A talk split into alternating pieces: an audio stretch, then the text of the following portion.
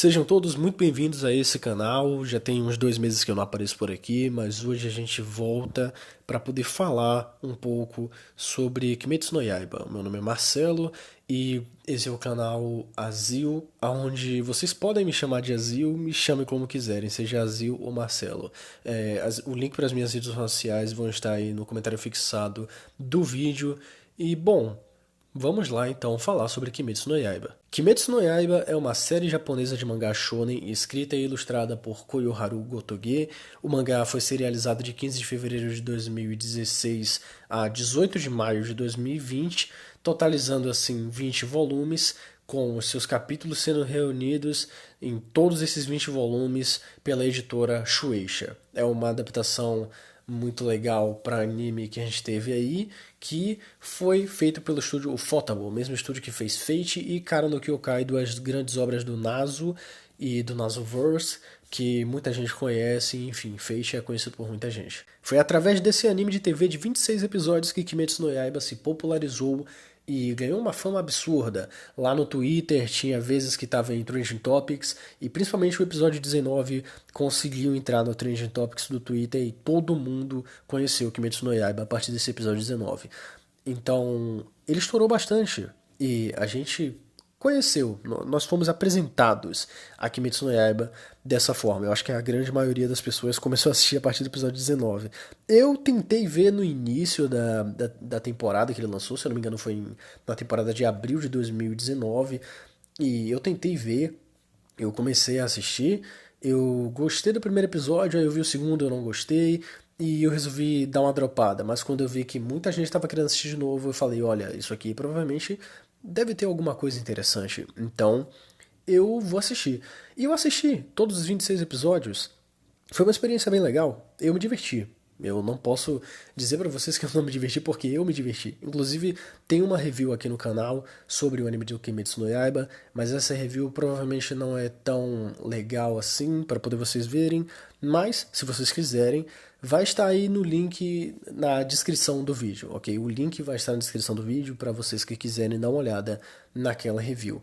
Eu tinha dado nota 10 pro anime porque eu me diverti bastante, depois eu dei uma olhada em algumas coisas aqui e ali, eu vi que essa diversão toda não passava de um espelho, e infelizmente o anime só merece nota 7 na minha opinião.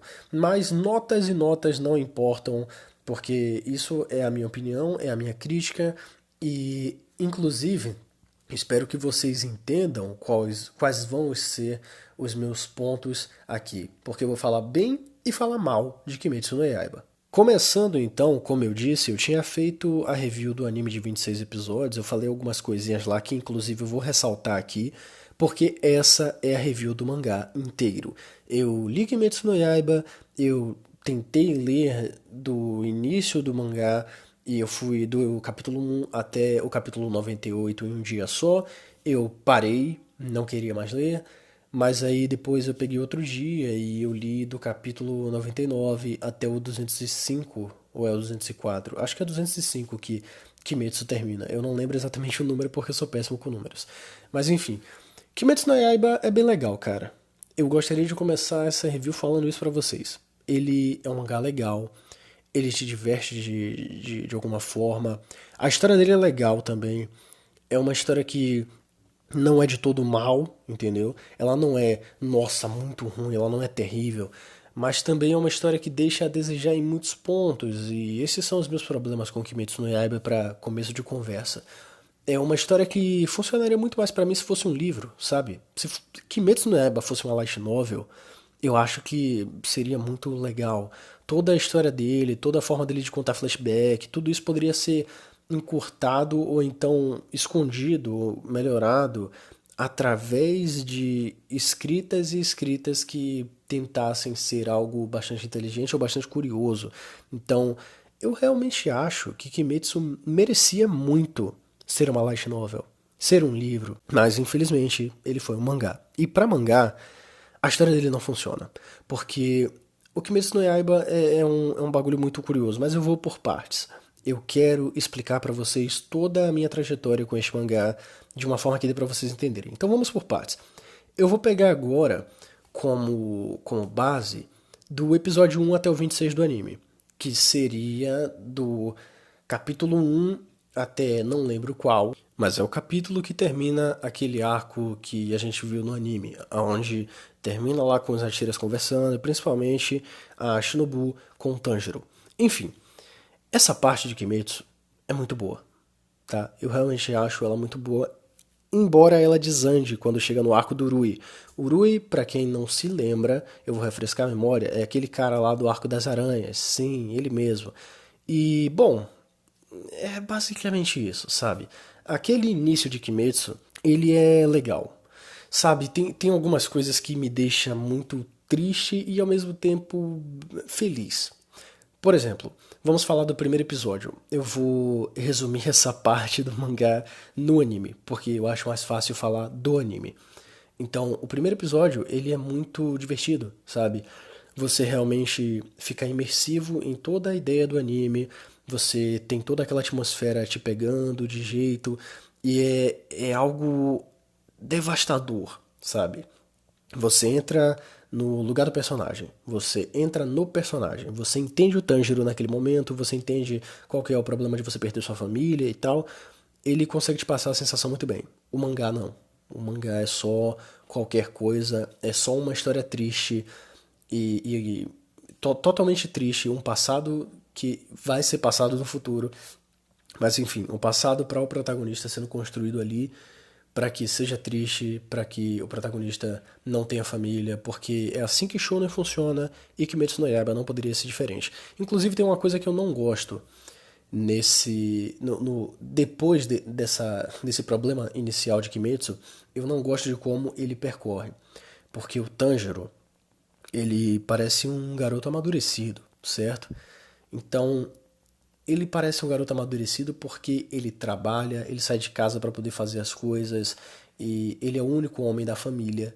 Isso é muito legal de se ver também. Ele é o único homem da família, ele entende que ele tem que cuidar da família e tal. E bom, o Tanjiro tem um cabelo grande. Um cabelo grande, cara, ele representa muita coisa. É, é uma coisa no visual de, de um personagem que vai representar bastante coisa, sabe? E você não pode entregar um cabelo grande para um personagem e depois tirar. Bom, a autora de Kimetsu fez isso com o Tanjiro. Ele começa com um cabelo grande, e o cabelo grande significa amadurecimento. Significa que o personagem é, é um personagem crescido, que ele entende o que ele está fazendo. E aí ele resolve cortar o cabelo, e bom, ele vira um Midoriya, um Naruto, enfim, todos esses personagens, um Ichigo, todos esses personagens da Shonen Jump que têm um cabelo igual. Não em questão de cor, mas em questão de formato. E olha, cara, é complicado. O amadurecimento do Tanjiro, o personagem que eu via como, como um personagem íntegro e de, de muita maturidade, morre ali. E realmente, ele morre. E o Tanjiro se torna um personagem muito simples que eu detesto. Eu realmente detesto o Tanjiro em quase toda a história de Kimetsu no Yaiba. Mas tem uns contrapontos. Eu gosto do Tanjiro quando ele tem os momentos dele de meu Deus, eu tenho que salvar a Nezuko. E quando ele tem aqueles momentos também de dar cabeçada nos inimigos, eu acho divertida aquela parte.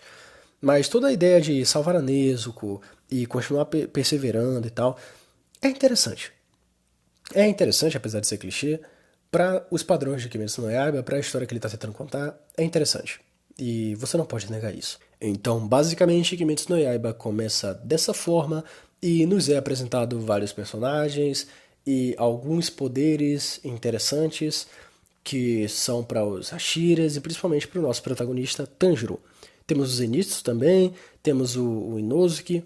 Quando eles aparecem, né, o Zenitsu e o Inosuke, quando eles aparecem, a situação fica complicada o Kimetsu no Yaiba ele perde um pouco do seu brilho quando eles aparecem.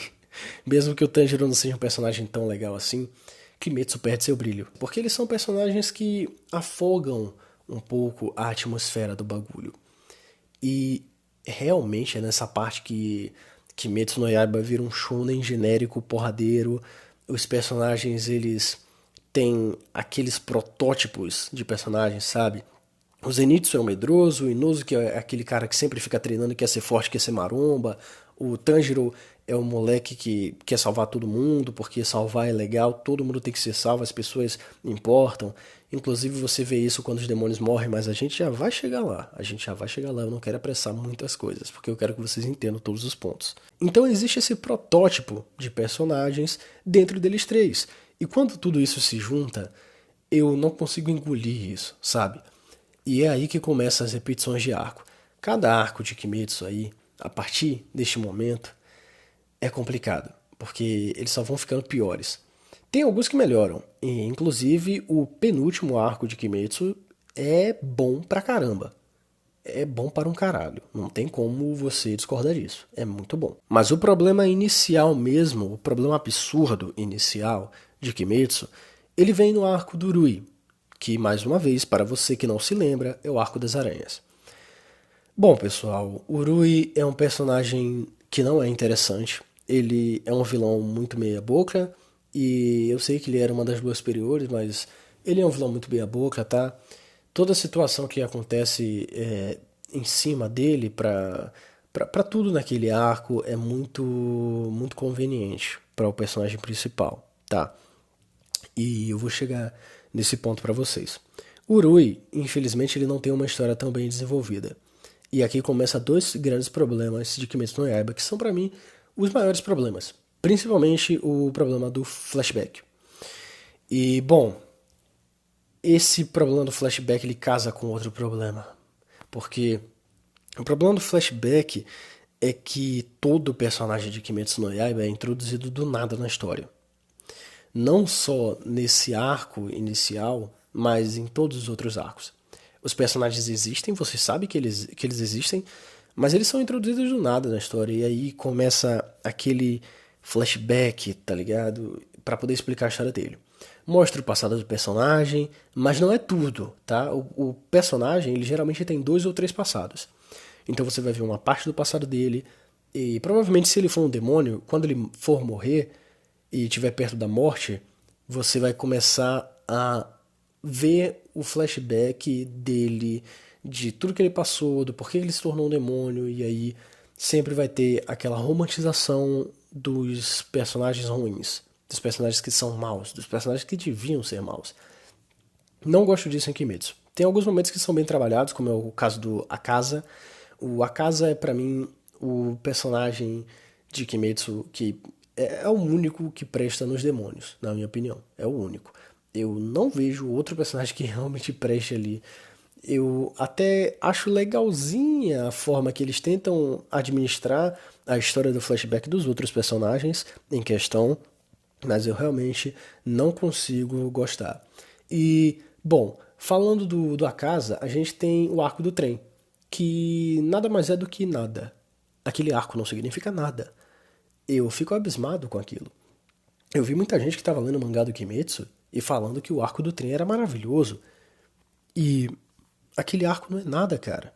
É sério, ele não tem nada para acrescentar na história, ele não tem personagem bom, só o Akasa, mas o Akasa só se desenvolve depois, então nesse arco ele é uma merda. E ele tem momentos convenientes pro Tanjiro também. O Tanjiro devia ter morrido ali, tá? O Tanjiro devia ter morrido contra o Urui e ele devia ter morrido contra o Akasa. Já foram duas vezes a contagem de mortes do Tanjiro.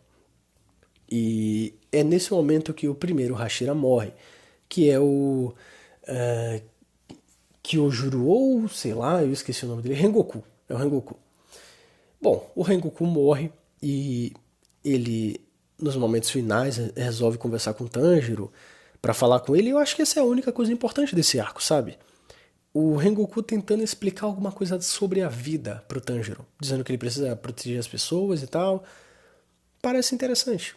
Mas no final das coisas o Tanjiro meio que caga para isso. Ele fala que ele vai levar isso em consideração, mas ele meio que deixa para lá, sabe? Ele não leva isso adiante. E, e, eu não entendo o que que tudo isso quer significar, porque ele dá um personagem pra gente que vai morrer e que ele vai morrer explicando para outro personagem o que, é que aquele personagem tem que fazer e como ele vai se desenvolver e crescer como pessoa, mas isso não acontece. Então, você trouxe um personagem agora e você matou esse personagem agora para explicar algo pro personagem principal e o personagem principal não entendeu, sabe? Por quê? É tipo assim, você entrega o desenvolvimento na cara dele e ele não tá nem aí, sabe? Eu não consigo levar isso em consideração, me desculpem. Mas o Rengoku é um personagem legal, tá? Ele tem um passado legal, como eu disse, é cheio de flashbacks, e mais uma vez me repetindo, me parafraseando, eu acho que Kimetsu funcionaria muito melhor numa light novel ou num livro, cara. Essa parte toda dos flashbacks seria perfeita para poder você descrever em linhas e linhas e páginas e páginas, e o negócio ficar tão bonito, tão formal, tão bem escrito. Seria tão legal. Mas em mangá isso não funciona, é chato pra caramba de ler. Me desculpem, mas foi chato para mim. E é aí então que a gente chega no terceiro arco de Kimetsu no Yaiba, que é o arco do puteiro, se é que podemos chamar assim. Bom, as pessoas costumam chamar assim. Esse arco, ele basicamente é o arco do Uzui, se eu não me engano é o Uzui, é o cara que é o Hashira do som. E, bom, esse cara, ele basicamente é casado com três prostitutas. É, é, é isso. Ele é casado com três prostitutas e elas estão espalhadas em casas de. Em, em, enfim, estão espalhadas em bordéis. E aí o Tanjiro, o Zenitsu e o Inosuke são sequestrados basicamente pelo Uzui para poder lutarem em prol da, da, das mulheres do cara. Então eles vão lá no bordel e tal, e cada um se finge de menina. Essa parte foi bem legal, foi engraçada. Mas infelizmente existem os inúmeros problemas. Esse arco, ele, para mim, é, é, o pior de Kimetsu no Yaiba. É o pior se você não contar o próximo. O próximo também, ele é terrível. Mas esse arco aqui, ele tenta fazer um negócio que me desagrada bastante. E eu tô falando disso na luta.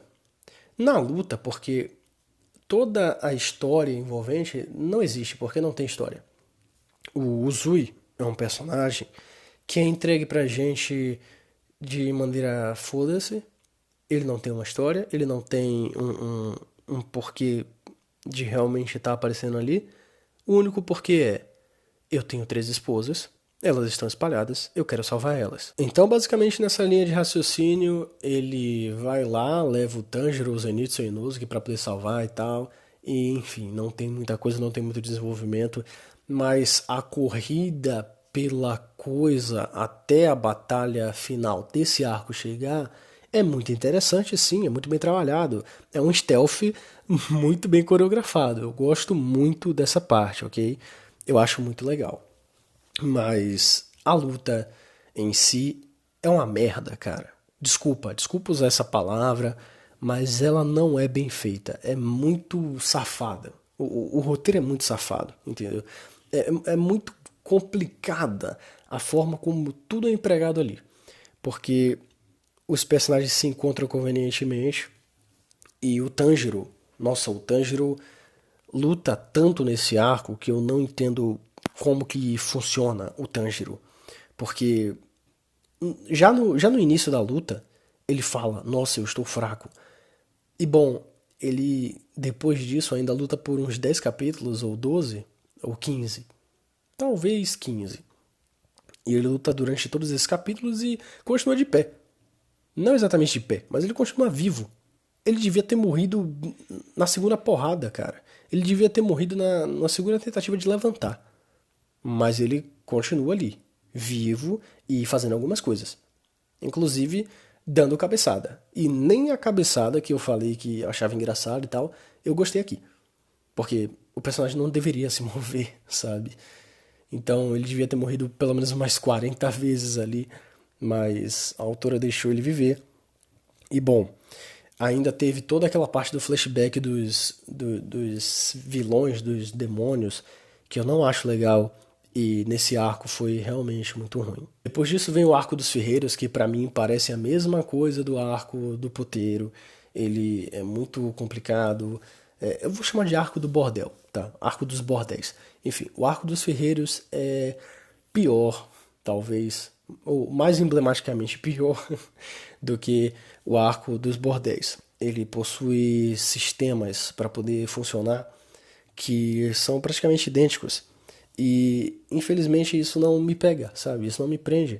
Eu não gosto de ver esse tipo de coisa acontecendo. Então a, ainda tem a luta que rola entre o, o moleque lá, que, que se não me engano ele é um Hashira, e contra um demônio também, que, pelo amor de Deus, como que aquilo ali é uma lua superior, sabe? E eles ficam discutindo como se fossem crianças de terceira série, ali, naquele momento, e eu só queria que aquilo tudo acabasse porque estava muito chato. E aí, quando tudo está muito chato, eles começam a fazer isso, e fica mais chato ainda. Eu fiquei triste, mas enfim. Esse arco dos ferreiros é interessante por uma coisa. Ele traz o Genya, o Gene é um personagem que ele é bom e ruim ao mesmo tempo. Ele é bom nesse arco dos ferreiros, apesar do arco ser ruim. Mas o Gene é um bom personagem. A gente descobre que ele come demônios para poder tentar continuar ali e tal, para poder tentar sobreviver, digamos assim, e ter mais força e continuar sendo um exterminador de demônios. Né? Então ele é um cara que se suja pelo bem, digamos assim toda a ideia de construção de background dele com o irmão dele, que é um Hashira, é muito interessante, é muito legal. Você entende por que, que o Hashira é filho da puta e você acaba gostando dele. E você gosta do Genya também. E tudo isso se desenvolve muito mais no arco que vem depois do, do próximo arco que eu vou falar. Então, deixa eu falar logo do próximo arco, que é o arco do treinamento. Esse arco é bom, tá? É um arco bom ele consegue treinar o Tanjiro, o Inosuke e o Zenitsu de uma forma bem legal. Tá, eu não tenho muita coisa para poder falar sobre esse arco, eu só, eu só acho que tudo ali está bem amarrado, bem estruturado, eles conseguem sim treinar os personagens de uma maneira muito legal. E depois do arco do treinamento a gente vem pro penúltimo arco de Kimetsu no Yaiba, que para mim é um arco muito bom. Esse arco realmente é muito bom, eu fiquei realmente é, feliz de, de chegar na metade do mangá e ler mais da, da segunda metade e falar: caramba, que negócio bom. Todo mundo começa a morrer nesse arco. Esse é o interessante. E é por conta desse arco, principalmente, que eu vou falar pela terceira vez aqui que Kimetsu devia ser light novel, ou livro, sabe? É muito flashback. Funcionaria melhor lá, cara. Mas enfim. Esse é o arco em que o chefe dos Hashira morre e o Muzan está tentando evoluir ali dentro. Todos os Hashiras estão ali dentro lutando pela sobrevivência. É, todas as pessoas estão ali também lutando pela sobrevivência. Todo mundo que está envolvido na, na ordem dos exterminadores, demônios, tá todo mundo ali naquela loucura, naquela bagunça, naquele amontoado de, de, de criatividade. E eu acho tudo aquilo muito legal toda a escolha de deixar todo mundo preso ali durante quase toda a metade do mangá é sinistro. É realmente muito bom. Eu gosto muito da ousadia dessa autora. Ela é ousada demais, cara. E isso me deixa muito feliz. Ao contrário dos dois arcos, dos três arcos anteriores, na verdade, que eu não gostei nem um pouco, só gostei do arco do treinamento. Bom, esse daqui é louvável. Ela fez muita coisa legal. Ela estrutura muito bem os personagens, amarra muito bem as histórias. A história do Akasa não é ruim de, de se acompanhar. A luta dele contra o Tanjiro e o Tomioka é muito interessante de se acompanhar também. Você acaba criando feição por muitos Hashiras que tem ali, acaba criando feição por alguns demônios, e principalmente pelo Akasa, que é o melhor que tem. Não tem como você não criar afeição por ele. Ele é um personagem que realmente presta. E ele é o único que você realmente olha e fala: olha, a romantização desse aqui valeu a pena, sabe? Pelo menos foi assim que aconteceu comigo. A primeira luta e morte importante que tem ali é da Shinobu, né? Com aquele Hashira, Hashira não, com aquele com aquela lua superior que é a primeira de todas, se eu não me engano. E pô, foi muito legal, cara. Na moral, eu gostei muito daquilo ali. Eu gosto muito da Shinobu. Acho que ela é uma personagem muito bem construída. Ela não precisou de um passado para poder ser bem construída ela é uma personalidade de, de feminilidade forte, se é que eu posso dizer assim. Ela não é uma mulher de sexo frágil, ela é uma mulher muito bem representada ali. Na verdade, todas as personagens femininas são muito bem representadas, eu adoro todas elas. E eu acho que representação feminina tá muito impecável aqui, até porque, né, foi feito por uma mulher. Ela sabe o que faz. Eu gosto muito da ideia, principalmente da Rachira do Amor, porque isso foi apresentado lá no Arco dos Ferreiros, que eu acabei esquecendo de falar para vocês, mas foi apresentado no Arco dos Ferreiros que ela simplesmente só entrou ali porque era uma mulher forte e tratada pelos outros como se fosse uma escória, porque aparentemente mulher tem que ser fraca, sabe? É, é uma parte muito séria para mim, porque trabalha-se ali o tema que fala sobre a desigualdade social, que é um bagulho muito sério, sim, tá? Mulher é tratada como se tivesse que ser dona de casa, varrer chão, fazer comida, é, cuidar das crianças, nunca trabalhar, né? Enfim, tem todo esse estereótipo que é errado, tá? É errado pra caramba. E a gente vê isso retratado na Hashira do Amor. E ela é uma personagem muito legal. Você vê que ela só tá ali porque ela foi discriminada e porque ela sabia que dava pra poder salvar os outros e também porque ela simplesmente queria se casar. É, ela só queria se casar. Coitada. Porque tudo que acontece ali, meu Deus. E é exatamente desse ponto do arco do ferreiro, em cima da racheira do amor, e inicialmente do arco das 12 luas superiores, que as coisas começam a andar e você começa a entender qual que é o eixo principal da história, o que que a autora está tentando passar. Você começa a entender que não é só uma briga, uma porrada desenfreada, sabe? Eu acho isso interessante. Ela começa a trabalhar o tempo todo como os personagens vão se comportar em algumas coisas aqui e ali. E nisso eu vou voltar a Shinobu Kochou, que para mim é a melhor Hashira que tem ali. Sendo bem sincero com vocês, eu gosto muito dessa personagem mesmo, e ela faz umas coisas muito legais nesse momento de batalha final dela, né? Esse momento épico, que ela já sabia do destino dela. Olha só. É o momento onde a autora começa a trabalhar mais ainda, né? Ela, ela vai trabalhando com pequenos pontos, cara. Ela nunca vai deixar é, super entendido pra gente mas ela tem pequenos pontos para poder trabalhar e ela vai explicando pra gente, olha, destino, destino, destino, ela vai jogando isso em vários cantos.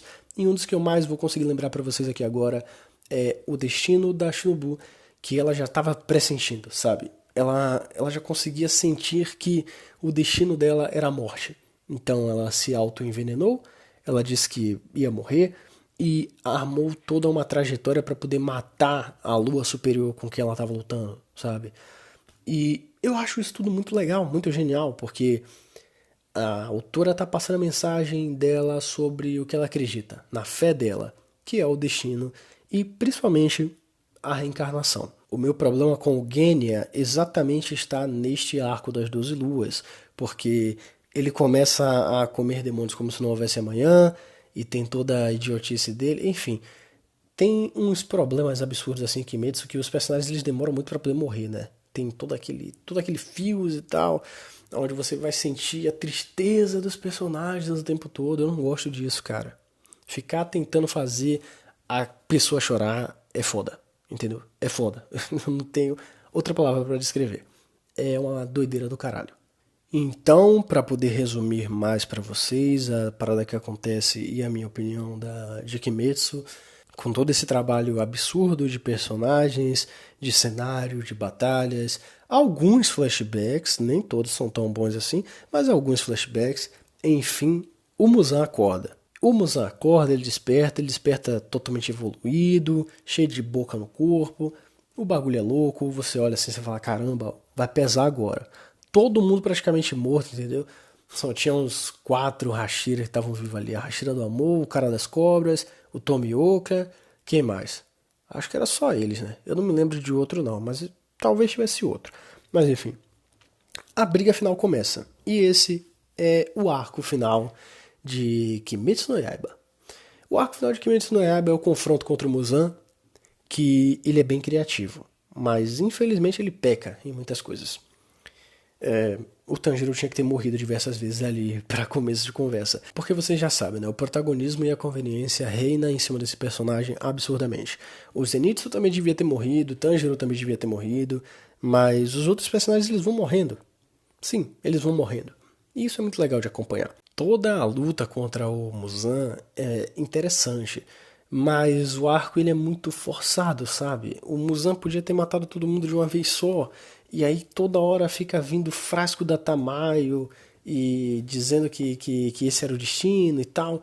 Olha, essa parada de destino foi legal até certo ponto, porque no da Shinobu, ok, foi só uma coisa, sabe? O cara devorou a Shinobu, ela tinha botado veneno no corpo dela, ok. Mas a Tamayo fazer um monte de frasco com antídoto e veneno e ter tudo isso para poder usar só na batalha final, eu, eu não consigo engolir isso, sabe? Parece que a autora só tá criando as coisas naquele momento para que essas coisas aconteçam naquele momento para salvar os personagens e não adiantou muita coisa, né? Porque ela viu que não dava para fazer mais nada. E ela fez uma briga psicológica do Tanjiro com o Muzan. Né? Quase que o Tanjiro foi possuído pelo Muzan ali no final e tal, porque ele conseguiu vencer o sol. Eu acho isso muito simbólico, eu não entendo muito de simbolismo, mas eu acho isso tudo muito simbólico do cara que conseguiu vencer o sol e ele é mais do que a natureza, ele é um ser perfeito, sabe? Enfim, tinha toda essa, todo esse simbolismo ali que eu não peguei muito bem, mas eu acho que a ideia tá por aí. Por fim, a gente tem então o final de Kimetsu no Yaiba, onde a gente viu os personagens como eles ficaram depois da luta, e principalmente no último capítulo a gente tem a reencarnação dos personagens nos dias atuais. Isso é muito interessante de ver, sabe? É muito interessante de ver como que os personagens ficariam se eles estivessem reencarnado, e principalmente muito interessante de ver que a autora ela conseguiu concluir a ideia dela de passar que destino é real e de que reencarnação é real, porque essa é a crença dela e o mangá dela é basicamente sobre isso. Desde o início isso estava sendo trabalhado de alguma forma. E, bom, é isso, meus amigos. Por fim, vi muito mais problema em Kimetsu no Yaiba do que acertos. Tem muita conveniência, tem muitos personagens que não são bem desenvolvidos, a história é lenta, é chata em muitos momentos. Isso eu tô falando de mim, tá? Porque é muito flashback toda hora, de dois em dois capítulos ou de três em três capítulos tem flashback. Toda a história é contada através de flashback, não existe um, um, uma linha de raciocínio dos momentos atuais. Então você o tempo todo vai ver flashback, é uma leitura bem cansativa e enfim. Minha nota final para esse mangá foi 6/10, porque eu acho que a arte é muito incrível e tem alguns momentos em que ele diverte, principalmente o arco contra as 12 luas, que é um arco muito bom. Eu sei que essa review ficou muito grande, eu sei que ela não foi tão informativa, tão explicativa, mas tá aqui para vocês toda a minha ideia de Kimetsu no Yaiba, do que, que eu gostei, do que, que eu não gostei. Enfim, eu gosto desse final dele sobre reencarnação, é muito bom. Eu simplesmente adoro. Para mim, esse foi o melhor capítulo de Kimetsu no Yaiba inteiro. Foi o 205, se eu não estou enganado. E é isso, meus amigos. Eu vou ficando por aqui. Me esperem no próximo vídeo. Eu vou tentar ser melhor no próximo vídeo. Eu preferi pegar Kimetsu no Yaiba para falar agora, porque Kimetsu no Yaiba era mais fácil. Eu já não tinha realmente muita coisa para poder falar. Eu só precisava falar do que eu gostei e do que eu não gostei. Então, é isso. Um grande abraço para todos vocês. Até o próximo vídeo. Falou.